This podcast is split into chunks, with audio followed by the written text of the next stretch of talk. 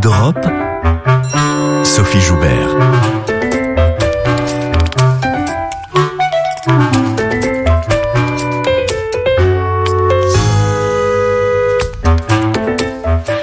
Tous et bienvenue. L'Europe d'Anne Weber est celle de l'histoire et de la littérature. Depuis son premier livre, écrit en français puis traduit en allemand, elle fait des allers-retours entre les deux langues.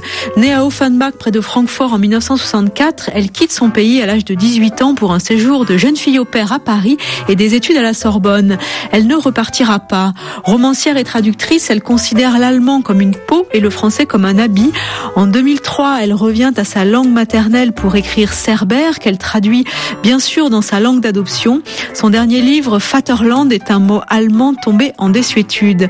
Cette enquête sur les traces de son arrière-grand-père, pasteur, intellectuel et ami du jeune Walter Benjamin, est un voyage au pays de ses ancêtres entre les vivants et les morts. C'est aussi une interrogation profonde et inquiète sur ce qu'on appelait au début du XXe siècle la germanitude, un mot englouti par le temps selon les propres mots de l'auteur. Portrait d'Europe, Anne Weber, la réalisation est signée Cécile Bonissi.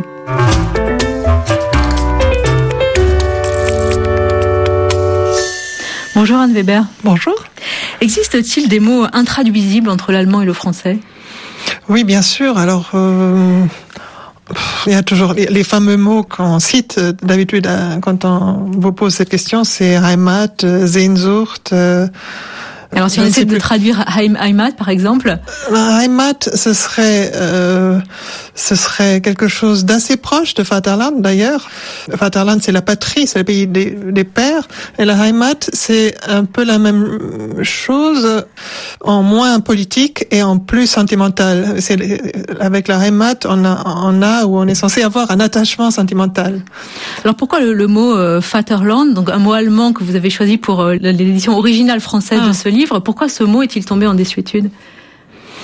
Euh, D'ailleurs, c'est un le titre Vaterland, c'est le titre de l'édition française. Hein. C'est un mot allemand que, mm. que j'ai choisi pour l'édition française, mais le livre ne porte pas ce titre-là en allemand. Le titre allemand, ça, le titre allemand, c'est Ahnen, c'est un mot qui veut dire à la fois aïeux et c'est un verbe qui veut dire deviner. Et comme il n'y avait pas cette double signification, euh, il n'y avait pas d'équivalent en français pour ça, j'ai cherché un, un titre français et ce qui m'est venu, finalement, c'est un, un, mot allemand pour dire qu'il s'agit là d'histoire allemande, mais aussi euh, ce mot de Vaterland, donc c'est patrie, littéralement pays des pères, c'est un mot euh, qui n'est plus tellement utilisé, euh, enfin plus du tout même. En tout cas, dans mon entourage, on ne on ne l'utilise pas euh, pour parler de son pays euh, parce que euh, il a des connotations euh, nationalistes qu'on qu'on rejette aujourd'hui. Quel est aujourd'hui, euh, Anne Weber, votre, votre Vaterland ou votre Heimat? Est-ce que c'est la France? Est-ce que c'est l'Allemagne? Est-ce que c'est l'Europe? Est-ce que c'est l'écriture? Ah, euh, Alors, c'est sans doute tout, tout ça à la fois. Je, je, je suis profondément marquée par mon enfance en Allemagne, et par aussi sans doute, euh, je ne sais pas, le, le, protestantisme de mes parents, même si moi-même je ne suis pas même pas baptisé d'ailleurs, mais enfin on est, on est marqué par ses par ses origines euh, et par euh, la culture de ses parents, de ses ancêtres. Mais ça fait beaucoup plus longtemps maintenant que j'habite en France que j'ai jamais habité en Allemagne, donc je suis aussi marqué par ma vie en France et alors l'Europe, oui. On, on va en parler, mais c'est un ensemble un peu flou, euh, un peu peut-être trop flou pour qu'on puisse se sentir réellement européen. Et en tout cas, dans les littératures et les langues euh, françaises et allemandes, je me sens peut-être pas chez moi, mais euh, oui, c'est quand même une sorte, de, je ne sais pas, de Heimat peut-être, en tout cas de d'endroit où d'où on vient et où on retourne. On parle d'Europe, euh, Anne Weber, euh, votre arrière-grand-père euh, que vous appelez Sanderling dans votre livre mmh. Vaterland.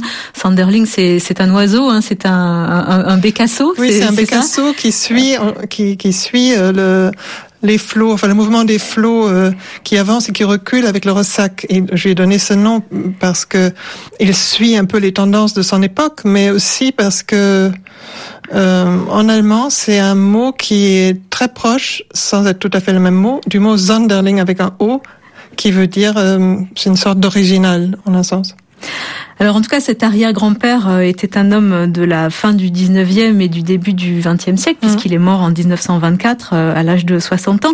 Il a côtoyé les grands intellectuels européens de son époque, euh, Martin Buber, Gershom Scholem et Walter Benjamin, qu'il appelait le critique le plus important de la germanitude. Écoutez ce que dit de Benjamin le linguiste allemand Hein Wiesmann. Si Benjamin a accepté comme seul exil un exil européen, c'est effectivement euh, la preuve qu'il tenait à défendre des positions essentiellement européennes et il a choisi de les défendre à Paris. Il était convaincu, puisqu'il était de culture allemande, que les racines de cette Europe qu'il cherchait avaient euh, poussé en France, à Paris, autant qu'à Berlin où il était né. Entre Paris et Berlin existait pour lui une sorte de euh, Wahlverwandtschaft, on dirait en allemand, une parenté euh, élective, une affinité élective qui euh, était marquée au saut de la différence. Ce qu'il y avait à défendre dans cette Europe en flammes c'était euh, quelque chose qu'il fallait trouver euh, dans les sédimentations du passé, à la manière euh, d'un archéologue, quelqu'un qui fouille le sol de cette mémoire commune pour y découvrir les signes précurseurs du destin qui avait frappé tous ensemble.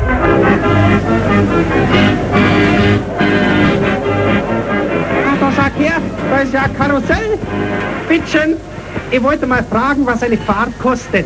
Eine Fahrt kostet fünf Pfennig. So, und äh, da muss man danach raus? Ja, natürlich, dann muss man raus. Aber wenn ich mich in ein Schiff setze? Musst du auch raus. Aber auf einen Elefanten, da kann ich da drum bleiben. Da musst du für zwei Karten bezahlen. Heinz Wiesmann euh, évoquait euh, Walter Benjamin et ce qu'on vient d'entendre est un extrait d'une pièce radiophonique de Benjamin lui-même intitulée euh, Rada und Kasperl. C'est un personnage de, théâtre pour ah. enfants et c'est peut-être bien la voix de Benjamin qu'on entend. Une réaction sur cette archive, Anne Weber, à la fois sur, sur ce que disait Wiesmann et, sur ce petit extrait.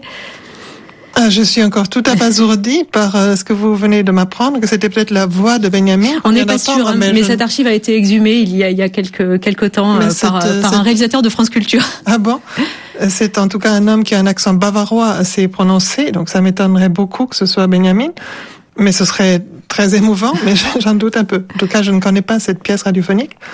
Concernant ce que dit Heinz Wiesmann, euh, sur la volonté de Benjamin de, de rester en Europe, je ne sais pas s'il serait, s'il avait pu passer en, en Espagne, s'il n'avait pas été refoulé à la frontière, s'il ne serait pas malgré tout, malgré son attachement à l'Europe et à l'Allemagne, euh, parti comme tant d'autres euh, en Amérique ou en Amérique latine, comme tant d'autres euh, exilés allemands ou juifs allemands. Il s'est suicidé quand il a été refoulé à la il s'est suicidé au moment où on l'a refoulé. il, est, il, a traversé la, la frontière. il a traversé les, les Pyrénées en, en, partant de à peu près de dans la région de Cerbère, par là juste avant la, la frontière euh, espagnole, du côté méditerranéen. Et euh, il s'est suicidé en, en, arrivant à Portbou, où on l'a pas laissé euh, continuer son, son chemin. Mais sans doute, enfin, en tout cas, les compagnons, euh, ses compagnons d'infortune avec qui il a fait la traversée, ont pu continuer leur voyage. Donc, si il, il a cédé euh, à un moment de, de désespoir absolu, euh, s'il avait vécu un peu plus longtemps, voilà, il aurait pu entrer en Espagne, je pense, avec les autres, et on ne sait pas ce qu'il, peut-être qu'il aurait, qu'il aurait vécu. Et quand Wissam parle de, de, de l'archéologie, de, de, creuser les, les strates du passé, c'est un peu ce que vous faites avec ce livre euh, Vaterland, Anne Weber? Oui, parce que euh, je n'ai pas. Euh, c'est une sorte de, de, voyage dans le passé, mon livre. C'est le récit de mon voyage vers le passé. Et euh, c'est un petit peu, si vous voulez, la démarche inverse d'un biographe ou d'un de quelqu'un qui écrirait une, un roman historique où on commence par euh, par assembler toutes sortes de de matériaux et quand on a suffisamment fait de recherche, on, on organise ce matériau et on raconte l'histoire de cette personne. Moi, ce que j'ai fait, c'est un petit peu euh, l'inverse, c'est-à-dire que j'ai raconté ma recherche elle-même. Et euh, du coup, c'est une sorte de justement de traversée de différentes couches du temps. Et il y a le temps, ce temps intermédiaire, ce temps qui en même temps me sépare de cet homme, puisqu'il est, il est mort en 1924 et moi je suis né en 1964. Donc il y a ces 40 années qui nous séparent, mais en même temps qui nous relient et qui s'interposent aussi entre nous quand je, j'essaie de m'intéresser à lui, quand j'essaie de l'approcher.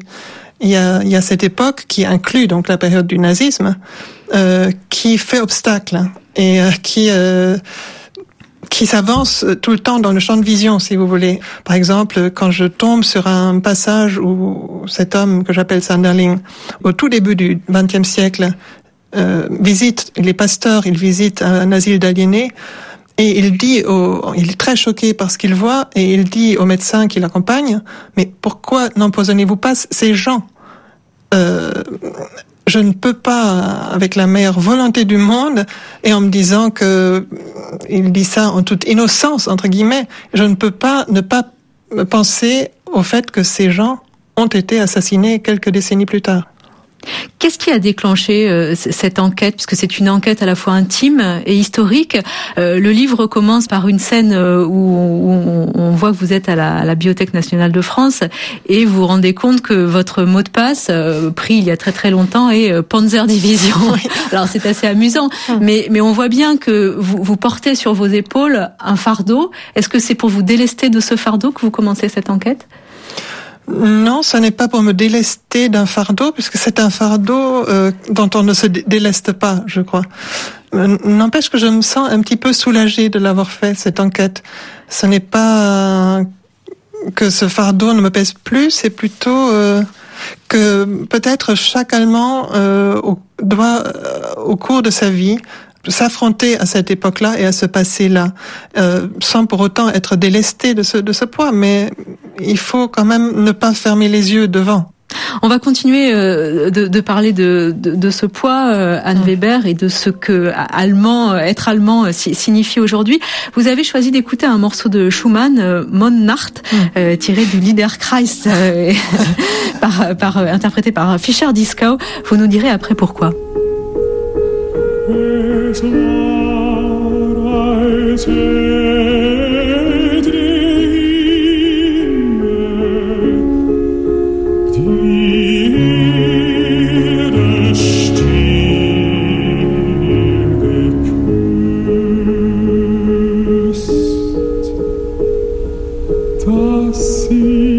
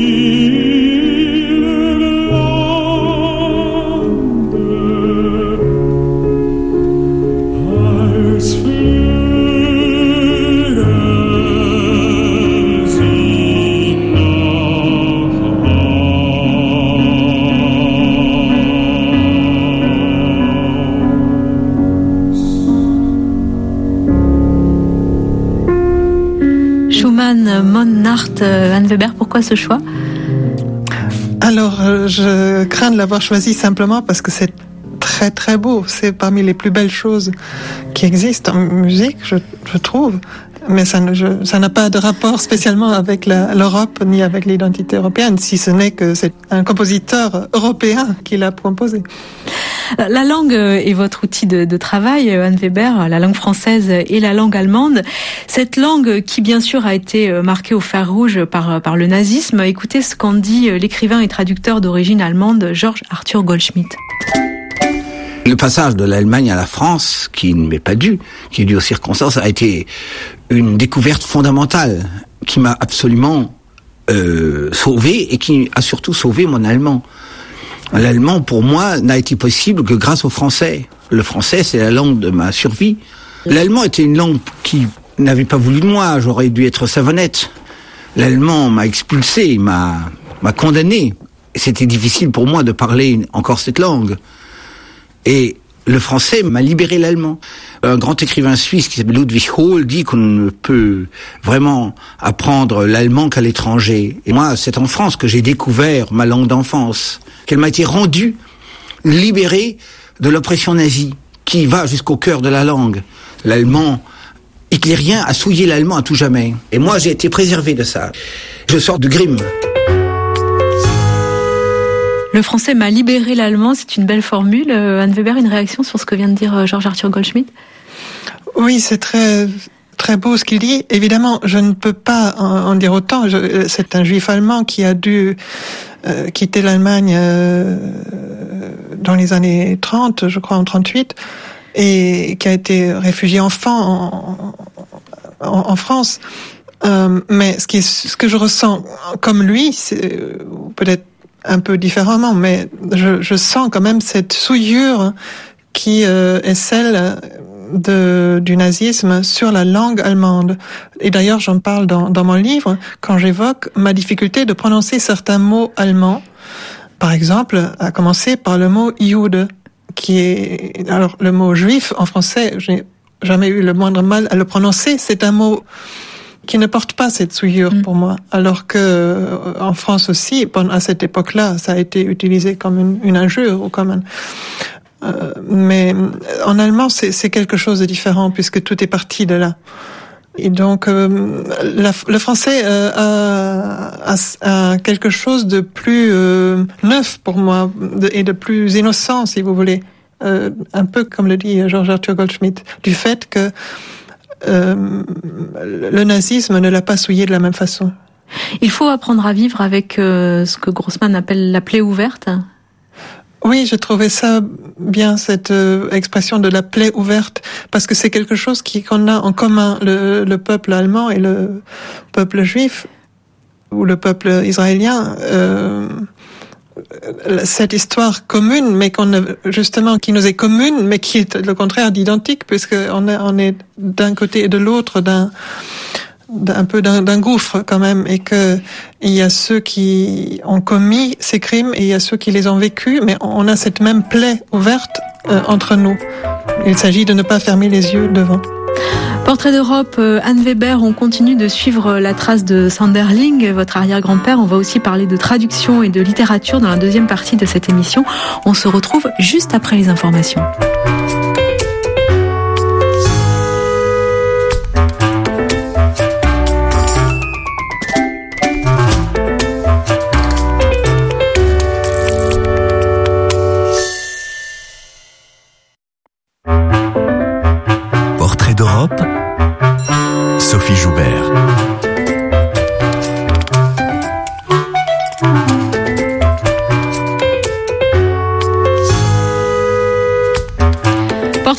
Avec Anne Weber, romancière et traductrice euh, d'auteurs allemands et français, mais aussi traductrice de ses propres livres dans les deux sens. On parlait avant les informations, Anne Weber, de votre arrière-grand-père, celui que vous avez baptisé euh, Sanderling, de votre enquête intime et historique. Je voudrais vous faire entendre la voix d'une autre romancière et traductrice qui est aussi une amie, c'est Cécile Vachebrot. Euh, elle parlait de Berlin au micro de Toufik Hakem en 2011. Berlin, c'est au milieu finalement, c'est entre Paris et Kiel. C'est une ville qui m'a plu, enfin j'ai vraiment ressenti une, une, émotion intense dans cette ville. C'était une ville pleine de mémoire, de la mémoire du passé, et qui affrontait cette mémoire d'un passé difficile à, à, affronter, et en même temps à l'époque, ce qu'elle est un peu moins maintenant, euh, pleine d'avenir. Ça m'avait frappé, enfin, il y avait des grues, des, des chantiers partout. On avait l'impression de la renaissance d'une nation. Et je trouvais ça émouvant d'assister à ça, et, et d'autant plus par rapport à la France qui, depuis pas mal d'années, me, me, paraît être euh, un pays endormi et qui manque cruellement de, de perspectives d'avenir. J'avais l'impression de trouver à Berlin un, un horizon. Voilà, c'est Sylvain Vageroth qui a fait paraître récemment Berliner Ensemble aux éditions La Ville Brûle, une suite de textes courts qu'elle a écrit entre 2007 et 2014 et qui dessine le portrait de Berlin, ville dans laquelle elle vit à, à mi-temps. Vous partagez en, en, toutes les deux cette réflexion sur ce qu'être allemand ou allemande veut dire, Anne Weber? Oui, on en a pas mal parlé. Et euh, je, je suis toujours fascinée et euh, un peu soulagée par ce qu'elle me dit de sa perception de l'Allemagne d'aujourd'hui et surtout par sa façon de, de, de, vivre, de bien vivre et de se sentir bien à, en Allemagne, en tout cas à Berlin, parce que j'imaginais que pour elle, ça devait être... Euh, en tant que, que juive française dont le grand-père a été déporté et tué par les Allemands. Euh, mais qu'elle se sente maintenant bien là-bas, c'est, et, et même qu'elle dise qu'elle se sent mieux en Allemagne qu'en France, puisqu'elle a l'impression que cette confrontation avec le passé a été a eu lieu en Allemagne, alors qu'il n'a pas eu lieu en France, pas de cette façon-là. Et, euh, oui. et aussi parce que son grand-père a été arrêté par la police française. Oui, oui, effectivement. Oui, j'en suis venu presque à non pas remercier, mais à être soulagé que ce ne soit pas des Allemands qui l'ont qui l'ont arrêté, mais mais des Français, parce que ça ça prouve que on n'était pas seul à faire le mal et à représenter le mal.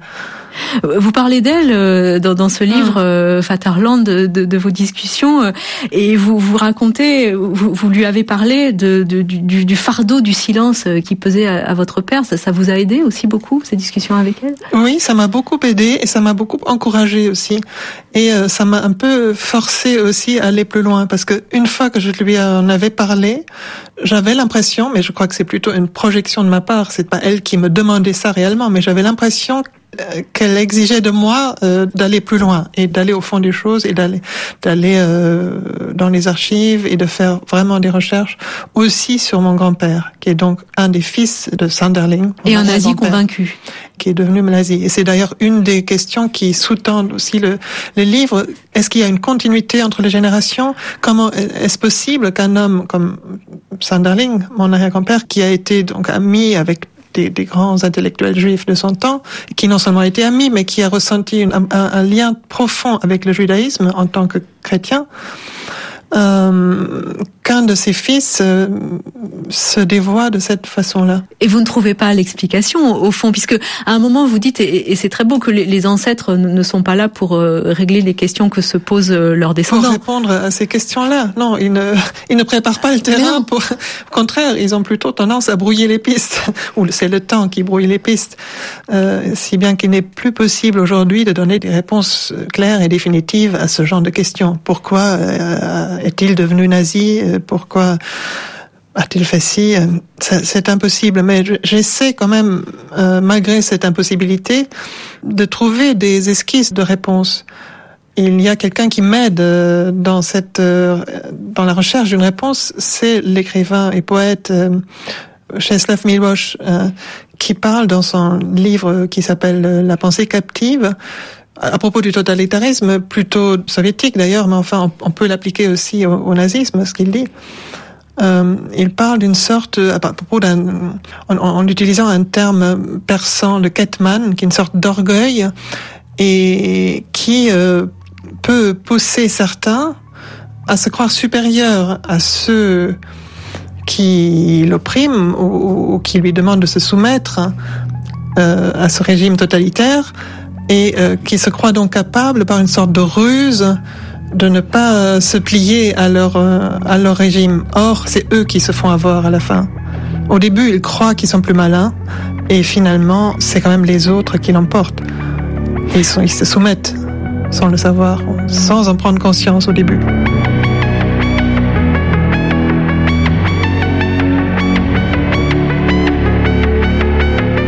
Portrait d'Europe.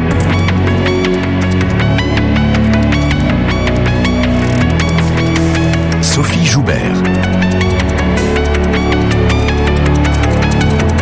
Comment cette quête, cette enquête euh, que vous menez euh, permet de, de briser le, le, silence familial, puisque votre père a gardé le silence pendant très longtemps sur cette histoire, et est-ce que ça a modifié votre relation avec lui? Euh, oui, il faut que je rectifie un petit peu parce que mon père, c'est pas quelqu'un qui a toujours voulu étouffer ça et qui a gardé le silence absolu sur cette question. Il en a tout à fait parlé à moi, à d'autres proches, etc. C'est simplement, il n'a jamais évoqué cette question-là auprès de son père, qui était lui la personne concernée.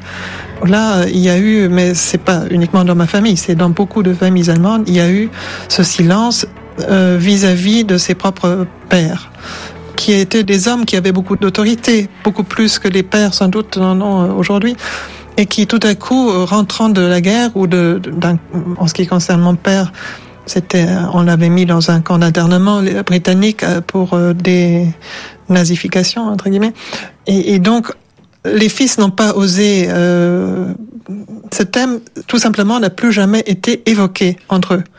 Mais ça ne veut pas dire que mon père, euh, mon père, c'est tout à fait quelqu'un qui est conscient de l'horreur de, de, cette histoire allemande, et c'est pas quelqu'un qui a étouffé toute sa vie ces questions et qui n'a jamais voulu en entendre parler.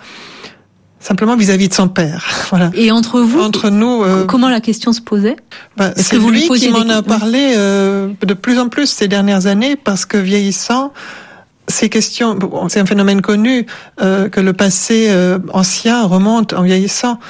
Et donc ces années de, jeunesse, et de, il était presque enfant, adolescent quand il a été euh, mobilisé encore à l'âge de 16-17 ans.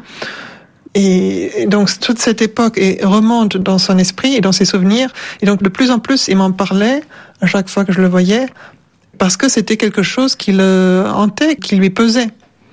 Et ce silence aussi le, le, lui pesait entre lui et son père. Vous avez quitté l'Allemagne à l'âge de 18 ans euh, pour venir en France, faire vos études, euh, être jeune fille au père. Mmh. Est-ce que vous êtes partie avec cette mémoire-là, cette histoire-là? Est-ce que c'était toujours présent ou est-ce que le fait de partir à l'étranger a un, un, peu mis les choses à distance? C'est ce que je pensais. Euh non, mais je ne suis pas partie pour fuir. Euh, je voudrais pas non plus me, me donner, me styliser en quelqu'un qui est complètement hanté par cette histoire depuis sa petite enfance. Ce serait faux. Mais n'empêche qu'il y a quelque chose euh, qui se passe quand on est enfant en Allemagne, je crois. En tout cas, des gens de ma génération. Quand on découvre euh, à l'école, au lycée, on vous parle de ce qui s'est passé, on vous montre des images, des films, etc. Il y a un choc hein, et on se dit, mais c'est nous qui avons fait ça. Et donc, en partant en France, euh, je pensais m'éloigner évidemment de. Euh, J'ai toujours eu envie de de disparaître euh, dans la foule, enfin d'être, de perdre mon accent, ce qui mais je, je n'y suis pas tout à fait arrivée, mais presque. Enfin, j'ai plus beaucoup d'accent allemand, j'espère. Mais j'ai toujours voulu fuir ça, enfin me, cacher en gros en tant qu'allemande, mais je n'y suis jamais arrivée. Donc il arrive un moment où où on se dit mais non mais tant pis je, maintenant il faut il faut assumer ce que tu es et au contraire le fait de vivre à l'étranger de vivre en France me renvoie en, en, en, permanence à mon identité allemande ou à mes origines allemandes et euh, voilà, même si je prenais la nationalité française maintenant, ce qui serait possible après 30 ans de vie en France, je, je resterais quand même allemande et je resterais avec ce passé-là. Vous êtes, euh, Anne Weber, euh, entre les deux langues, le français et l'allemand, euh, qui sont vos langues d'écriture, hein, toutes les deux, alternativement. écoutez de nouveau Georges Arthur Goldschmidt qui parle de la différence entre les deux langues. C'est un montage de deux archives. Le français est une langue éminemment mystérieuse c'est une langue d'une extraordinaire clarté. Et plus c'est clair, plus il y a de l'émotion derrière. Il y a une espèce de fond velouté, étrange. C'est une langue du soir, une langue. L'allemand est une langue du matin, une langue verte, qui est orientée vers le soleil levant. Et le français est une langue du soir, de la conversation devant une grande fenêtre ouverte, avec le soleil couchant. Je suis en train de beaucoup réfléchir sur la différence des deux langues, et ça me passionne de plus en plus. Le français devient pour moi de plus en plus la langue d'une écriture, et l'allemand, je suis en train d'écrire en allemand, une langue d'une autre écriture. Et elles s'éloignent l'une de l'autre constamment. J'ai eu la chance de traduire euh, euh, Mon amour d'enfance, qui est le Zarathustra à 18 ans, ça, vous en recevez plein la figure. Et Kafka, qui a été l'illumination totale, mais ce sont des chances extraordinaires. Et mon ami Handke, qui est d'ailleurs aussi mon traducteur. Et nous sommes dans une relation extrêmement curieuse de traduction mutuelle, je dirais presque de réécriture. Vous avez euh, aussi euh, traduit euh, Peter Handke, Anne Weber, langue du soir, langue du matin. Vous êtes d'accord avec ce que dit Goldschmidt?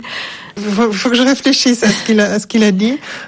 J'ai plus en tête ce que j'ai lu dans un de ses livres qui s'appelle Quand Freud voit la mer, je crois, où il insiste sur les différences entre les langues, mais d'un point de vue profond et psychanalytique, mais où il explique que le français utilise beaucoup plus de, mots savants venant du grec et du latin, et qui sont donc des mots totalement abstraits, devenus abstraits, puisque plus personne ne, se remémore l'origine latine et, n'a en tête le sens originel de ces mots. Alors qu'en allemand, il y a beaucoup plus de mots très terre à terre, très concrets. Voilà, il y a beaucoup de termes extrêmement concrets et même euh, d'une sorte de crudité. Euh, par exemple, ah j'ai un, un ami euh, allemand qui vit en France depuis très longtemps et qui m'a dit qu'il avait quitté l'Allemagne. Bon, je pensais un peu une boutade, mais il me dit avoir quitté l'Allemagne parce qu'il ne supportait plus le mot euh, Brustwarze, qui veut dire mamelon euh, en, en, français. Mais on a, si on le traduit littéralement, ça veut dire verrue du sein. c'est vrai que c'est très long.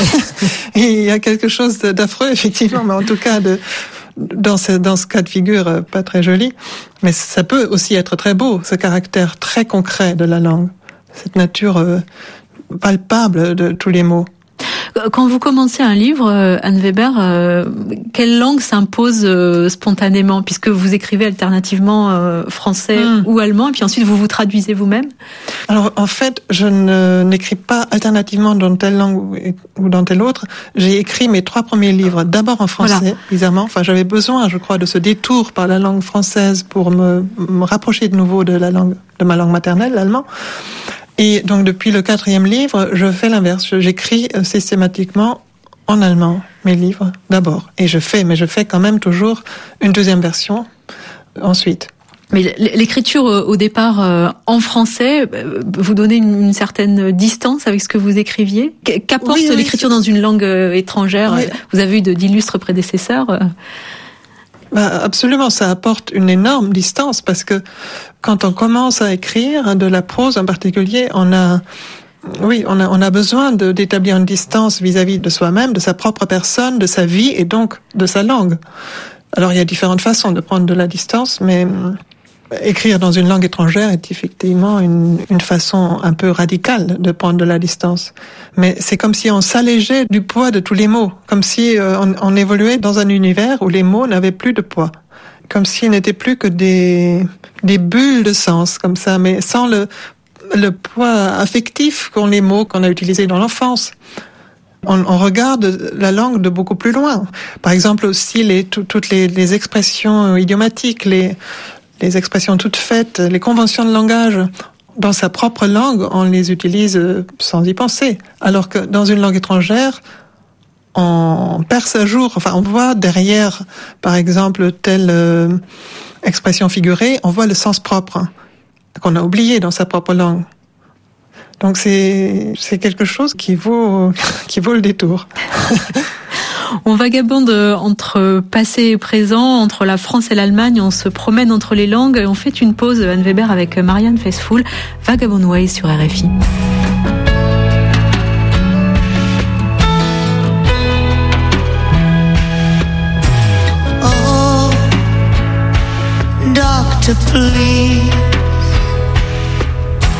Oh.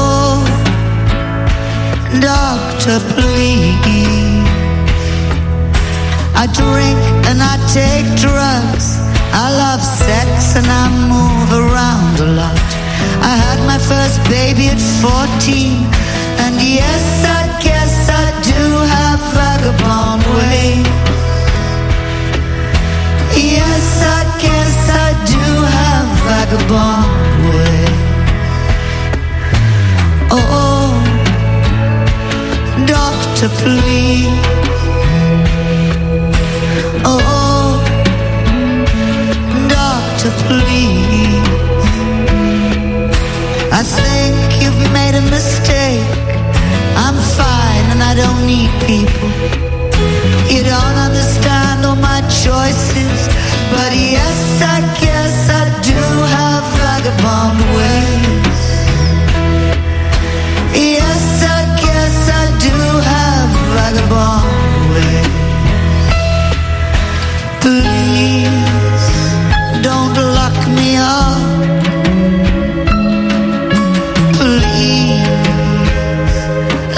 me stay free.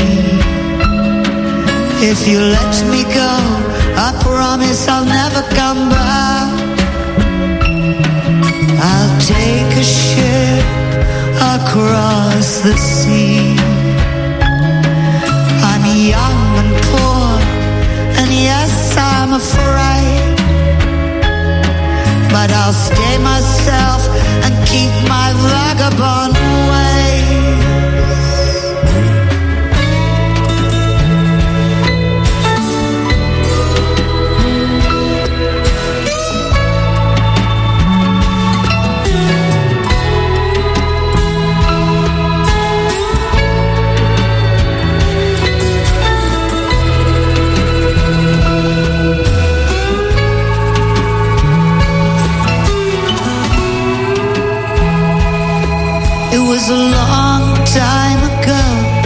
They took her child away and she was sterilized.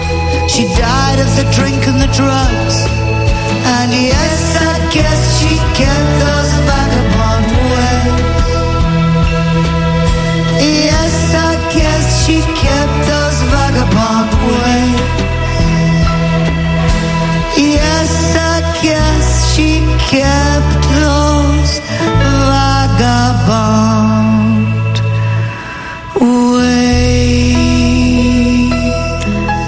Faithfull, Vagabond Ways sur RFI.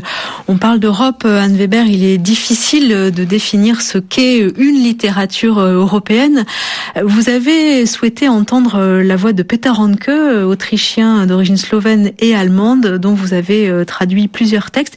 Écoutez, il était au, micro d'Alain Weinstein sur France Culture en juin 2014 et il parlait de la solitude. La solitude en allemand, on dit Einsamkeit, mais je trouve ça un, un, mot assez ambigu, parce que si on retraduit Einsamkeit en grec, ça veut dire l'harmonie. Il y a une solitude qui embrasse le monde. Si je raconte, je parle pas de, de la solitude, mais je raconte, je dramatise peut-être la solitude, la Einsamkeit, mais c'est une façon de chercher l'unité du monde. La solitude chez vous est, est un véritable effort, un travail. Hmm, je ne sais pas. J'ai plein de situations de, qui doivent surprendre. De, la surprise, c'est l'élément essentiel de la littérature. Hmm. Mais la, la, surprise qui coupe le cœur, qui entre dans le cœur. Ah, c'est ça. C'était ça. Ça va être ça. Mais je ne suis pas du tout un, un idéologue. Je, je, je, pars du rêve, je pars de l'imagination. L'imagination, c'est quelque chose de très très rare. C'est comme la, de la grâce. Sans imagination, il n'y a pas de roman. Mais c'est la grâce qui fait raconter. C'est la grâce qui fait ouvrir la bouche intérieure vers l'écriture. Quelle Europe incarne pour vous Peter Hanke, Anne Weber? Alors, je ne, je ne sais pas s'il incarne une Europe, mais ce qui est sûr, c'est qu'il est, euh, en tout cas, parmi les auteurs euh, que je connais et parmi ceux que j'ai traduits surtout, celui qui, qui serait le plus européen au sens où il est effectivement, il est autrichien de nationalité, mais euh, de mère d'origine slovène, de père allemand. Et il a traduit de beaucoup de langues euh, européennes en, en, allemand, du slovène, du, beaucoup du français, euh, Francis Ponge, René Char, euh, euh Modiano aussi, euh, Emmanuel Bove. Il a traduit de l'anglais, donc il a, il a, du grec ancien, il a traduit Sophocle, mais il a traduit aussi Adonis. enfin, c'est quelqu'un comme il dit dans l'extrait qu'on vient d'entendre, qui, depuis sa Einsamkeit, sa solitude, euh, est ouvert, très ouvert au monde, et, et ce monde euh, est aussi, mais pas seulement un monde européen. C'est quelqu'un qui, c'est sans doute l'écrivain euh, qui a le plus arpenté l'Europe à pied, je pense. Euh, il a énormément, et ça, ça, se, ça, se, ça se reflète dans ses livres, dans ses romans. Il a arpenté la, la Mancha en Espagne, euh, les, les, les Pyrénées justement, la, la France, l'Autriche, euh, le, le, karst slovène.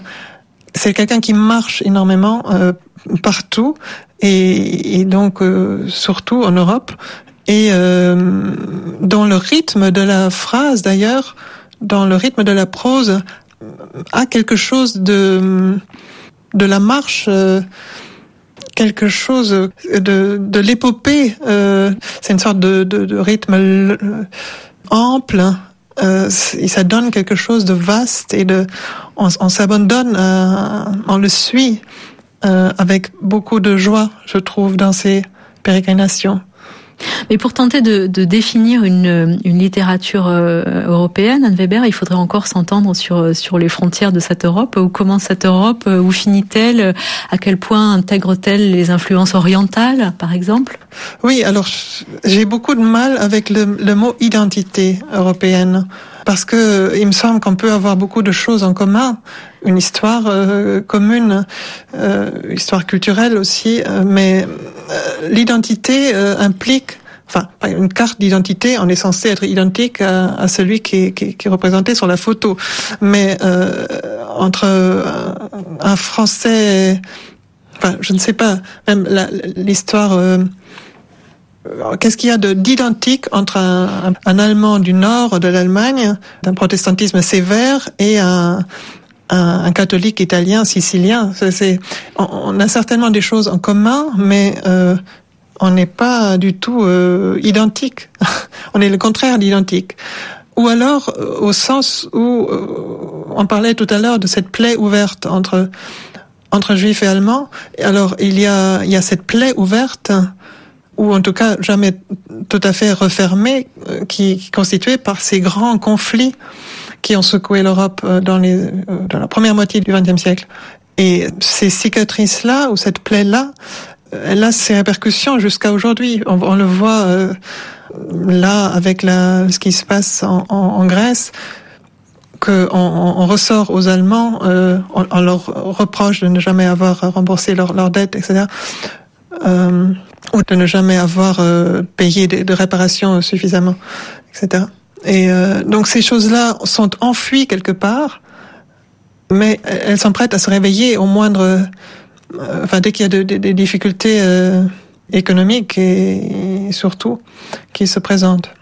Et l'Europe de la culture ne, ne, peut pas aider à, à cicatriser ces plaies?